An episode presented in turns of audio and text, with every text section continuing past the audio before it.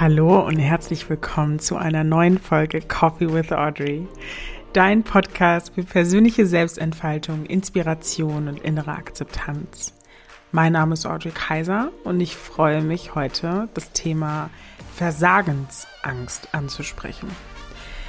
Ich hatte vor einigen Tagen einen, ja, kurzen Mental Breakdown ähm, weil ich irgendwie das Gefühl hatte, dass mir alles aus den Fugen gerät und dass ich irgendwie kaum meine Gedanken sortieren kann, ähm, dass ich mir vielleicht zu viele Aufgaben auf einmal nehme und mich das total in eine Schockstarre gebracht hat, weil ich dachte, ich schaffe das alles nicht, ich ähm, werde das irgendwie auch nicht meistern und nicht packen.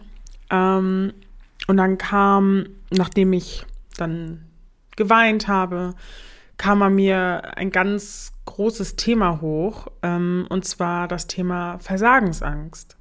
Dass ich immer wieder der Meinung bin oder war, dass ich nur etwas Wertvolles bin, wenn ich zu dem Resultat oder zu der Lösung komme. Und ich glaube, es hat angefangen mit meiner Abi-Phase. Ähm, ich hatte ja eine Ausbildung gemacht zur Fremdsprachenkorrespondentin und die war ähm, verbunden mit dem Fachabitur, was ich auch dann gemacht habe. Ich wollte aber unbedingt Lehrerin werden. Und ähm, wenn du hier in Deutschland auf Lehramt studieren willst, brauchst du die allgemeine Hochschulreife. Ähm, in anderen Ländern nennt sie sich auch Matura mh, mm, oder Abitur. Und deswegen habe ich dann nochmal die Schule gewechselt und wollte das Abitur ähm, kurz, schnell und kompakt haben. Dafür gab es auch ein Angebot, wo du das Abitur in einem Dreivierteljahr machen konntest, aus dem Bereich Wirtschaft und Verwaltung. Das ist der Bereich, aus dem ich komme. Also es ist auch irgendwie unvorstellbar, dass ich ähm, ja eine Richtung eingeschlagen habe, die jetzt eigentlich absolut gar nichts mehr mit meinem Werdegang zu tun hat. Aber anyway, ähm, ich habe das dann gemacht und habe festgestellt, dass die ganzen Themen und die Struktur auf der neuen Schule komplett anders waren, wie ich es bisher kannte. Und ich war sowieso schon ein sehr fleißiger Mensch oder ich bin vom Typ her ein sehr fleißiger Mensch, aber hatte trotzdem immer wieder das Gefühl, ich ertrinke gleich. Und immer wieder dieses starke, starke Gefühl, mehr machen zu müssen, mich noch härter anstrengen zu müssen.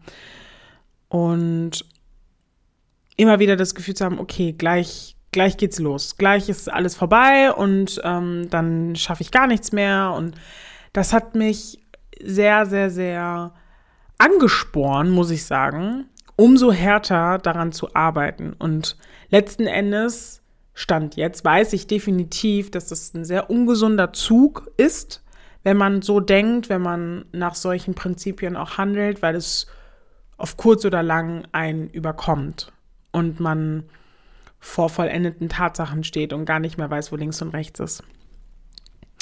Genau das habe ich dann quasi in der Schule gemacht. Also ich äh, wollte dann unbedingt das Abitur machen und wollte unbedingt Lehrerin werden. und ähm, letzten Endes habe ich das Abitur nicht geschafft. Ich bin durch zwei, ich glaube zwei Prüfungen oder war das eine? Ich weiß, ich glaube eine, zwei, ich weiß es gar nicht mehr. Ich bin auf jeden Fall durch eine Prüfung äh, bin ich durchgefallen und ähm, war fix und fertig mit meinen Nerven, weil ich nämlich keinen Plan B hatte. Für mich war, ich hatte die ganze Zeit mein Ziel vor Augen, ich will Lehrerin werden. Ich will unbedingt das Abitur, damit ich Lehrerin werden kann. Ähm, und ich allen Leuten sagen kann, dass ich äh, auch studiert habe und dass ich ähm, klug genug dafür bin und dass ich das auch meistern kann, trotz jungen Mutter gewesen zu sein. Also ein Glaubenssatz nach dem anderen hat mich tatsächlich äh, verfolgt. Und das hat in mir echt eine Lähmung hervorgerufen, dass ich, nachdem ich dann nicht bestanden habe, ich erstmal überhaupt nicht mehr wusste, was ich machen will. Ich wusste es nicht. Ich stand total ja, also ich stand wie gelähmt, stand ich da und ich wusste nicht, was, was jetzt auf mich zukommt, wie, wie die nächsten Schritte aussehen, was für Perspektiven ich hatte, weil ich alles auf eine Karte gesetzt habe, vermeintlich zu dem Zeitpunkt und ich wirklich so dachte, okay, mein Leben ist, ist vorbei. So, ich habe, ähm, ja, ich habe die Ausbildung davor abgeschlossen aber das habe ich gar nicht mehr gesehen. Das war gar kein Fokus mehr für mich. Für mich war nur der Fokus, ich will Lehrerin werden. Und das habe ich nicht geschafft. Und deswegen bin ich eine Versagerin. Diese Assoziation, diese Verbindung hatte ich in meinem Kopf. Und trotz der gesamten Laufbahn, die ich hinter mir hatte, bis dato, habe ich immer wieder gedacht, ich hätte versagt. Mein Verstand hat es nicht glauben wollen, obwohl ich ganz klar wusste, hey, ich habe ich bin super Jungmutter geworden mit 16, habe ein Jahr Pause gemacht, habe danach meine Ausbildung gemacht, danach noch das Fachabitur. Dann wollte ich das Abitur ähm, nachholen. Ich habe mir eine neue Wohnung gesucht mit Kind, war während der ganzen Phase, wo das Baby noch so klein war, in der ganzen Klausurphase. Ich habe den Samuel während meiner Schulzeit morgens erstmal zur Kita gebracht. Von der Kita bin ich zur Schule gegangen bis um drei, habe ihn um drei von der Kita wieder abgeholt, ihn nach Hause zu meiner Mutter gebracht, damit ich dann meine Hausaufgaben und äh, für die Prüfungen und so und die Klausuren an sich lernen konnte. Dann, ich glaube, so gegen sechs oder sieben, dann bin ich wieder nach Hause habe mich dann um Samuel gekümmert, habe dann noch schnell was gegessen und bin dann quasi to todmüde ins Bett gefallen. Und das drei Jahre am Stück. Und trotz dieser ganzen, ich sag mal, Herausforderungen hat mein Verstand nicht verstehen können, dass ich schon bis dorthin so viel gemeistert und geschafft habe. Das wollte er nicht verstehen. Er hat es mir, er hat es mir buchstäblich so madig gemacht und dachte sich, naja, aber das zählt ja nicht, weil du bist ja nicht an dem Punkt, wo du sein wolltest. Du hast jetzt nicht das Abitur, also die allgemeine Hochschulreife, um auf Lehramt zu studieren. Somit hast du eigentlich nichts, du hast eigentlich nichts gewonnen dabei. Und wie die Versagensangst trotz Aufarbeitung sein Hintertürchen kriegt oder findet, ist eigentlich ziemlich leicht erklärt. Ähm, stell dir vor, du bist im Bauch deiner Mama, du kommst auf die Welt und seit deiner Geburt läuft ein und dieselbe Spur in deinem System. Du glaubst durch dein Umfeld an gewisse Dinge, wie zum Beispiel, wenn du hart genug für die Dinge arbeitest, die du liebst, wird es dich sehr reich belohnen. Das Resultat, wenn du es aber nicht schaffen solltest, weil du eigentlich doch hart genug dafür gearbeitet hast, ist, dass dein Verstand es mit dem Kontext abspeichert, dass erst wenn du hart genug für etwas gearbeitet hast, du erst wertvoll bist. Und was viele, viele Leute in dieser Gesellschaft oft vergessen, ist, dass sie meiner Meinung nach diesen sozioökonomischen Background vergessen. Sie vergessen es, in was für ein Umfeld viele Leute geboren wurden. Mit diversen Themen. Und das prägt auf vielerlei Hinsicht. Das ist der erste Punkt, ja? Seit deiner Geburt läuft ein und dieselbe Spur in deinem System. Dann kommt der zweite Punkt. Du wirst älter und die Spur der Glaubenssätze verfestigt sich in deinem energetischen Nervensystem. Ab dem Moment kann es gut sein, dass du diese tief verankerten Annahmen nicht mehr unterscheiden kannst zwischen einem Glaubenssatz, den du hast, und einem Glaubenssatz, der du glaubst zu sein. Alles wird verworren und ummantelt deine Gedanken. Und das auf eine ganz üble, unangenehme und wirklich langfristig toxischen Art und Weise. Du stellst dich immer wieder in Frage. Und verstehe mich nicht falsch, sich ab und an in Frage zu stellen, seine Gedanken zu sortieren, zu überlegen, ob das jetzt noch immer in seinem Wertesystem passt oder nicht, das ist schön, das ist gut, das ist wichtig und richtig. Aber sich ständig immer wieder zu hinterfragen, dann bleibst du an einem Punkt in so einem Zerdenkmodus. Und das kann auch zu Lähmung führen. Du zerdenkst alles, du bist dir unsicher, du gehst dann gar nicht erst. Du bleibst in dieser Stockstarre, in deiner Komfortzone, weil es dort sicher ist, vermeintlich, weil du das schon kennst. Das war jetzt der zweite Punkt, ja. Du wirst älter und die Spur deiner Glaubenssätze verfestigt sich in deinem energetischen Nervensystem, ja. Halt das fest. Dann kommt der dritte Punkt. Du bist mittlerweile ein erwachsener Mensch und möglicherweise spürst du, dass du dein Inneres dass du dein Inneres mit deiner Außenwelt kombinierst. Was bedeutet das? All die ganzen Glaubenssätze, die du anerzogen bekommen hast, die man dir vermittelt hat, gelehrt hat, die verfestigen sich in deinem Inneren. Und dies wiederum spiegelt deine Außenwelt. Somit ist die Wahrscheinlichkeit ziemlich hoch, dass du Menschen anziehst, die in der exakt selben Frequenz schwingen wie du. Vielleicht noch am Anfang oder gar weiter mit den Gedanken sind als du. Und jetzt passiert etwas. Nennen wir sie einen Gedankenshift, ja?